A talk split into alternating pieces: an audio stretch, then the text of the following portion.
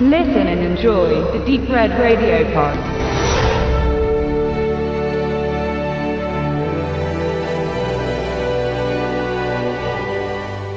Moin Leute, hier ist der Marc und ich entschuldige mich schon jetzt für teils holprige Aussprache mancher Namen. Seht's mir nach. Heute widme ich mich dem italienischen Gangster- bzw. Mafia-Kino und zwar dem Film Subura vom Regisseur Stefano Solima. Er basiert auf einer Romanvorlage von Carlo Bonini, ein Investigativjournalist, und Giancarlo de Cataldo, der als Richter tätig ist.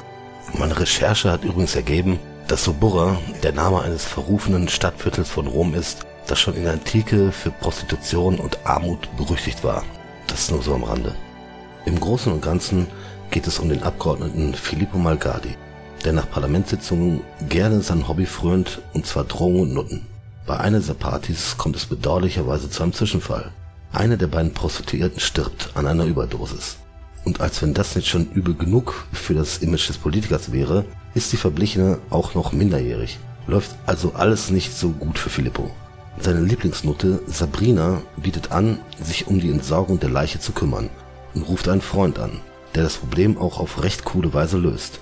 Der Freund ist allerdings auch Mitglied einer Gangsterbande und lässt sich seine Chance nicht entgehen, den wohlhabenden Politiker zu erpressen. Das ist der Anfang einer Gewaltspirale, denn auch Filippo hat Freunde bzw. Geschäftspartner, die ihn lieber auf der politischen Bühne sehen als im Knast. Wenn man über Mafia-Filme spricht, denkt man wahrscheinlich als erstes an Klassiker wie Der Pate oder Goodfellas, also Filme über die ehrenwerte Gesellschaft, an coole Typen mit Nadelstreifenanzügen, ein romantisiertes Verbrecherkartell, für das Mord ein adäquates Mittel ist, um die eigenen Interessen zu wahren, aber das auch einem Ehrenkodex folgt. In diesen feinen Kreisen will Suburra nicht mitspielen. Der Film zeigt die widerliche reale Fratze der Mafia und ihre Einflüsse in Politik, Religion und der Finanzwelt Italiens. Hier erlebt man keinen Heldentod in Zeitlupe, hier wird einfach gestorben. Suburra überzeugt durch eine ästhetische Schlichtheit. Es ist ein ruhig erzählter Film, der aber selten berechenbar ist. Gewalt eskaliert plötzlich und hart. Er fordert die Aufmerksamkeit des Zuschauers, weil er die mafiösen Strukturen Italiens auseinandernimmt und die kriminellen Verflechtungen innerhalb des Systems beleuchtet.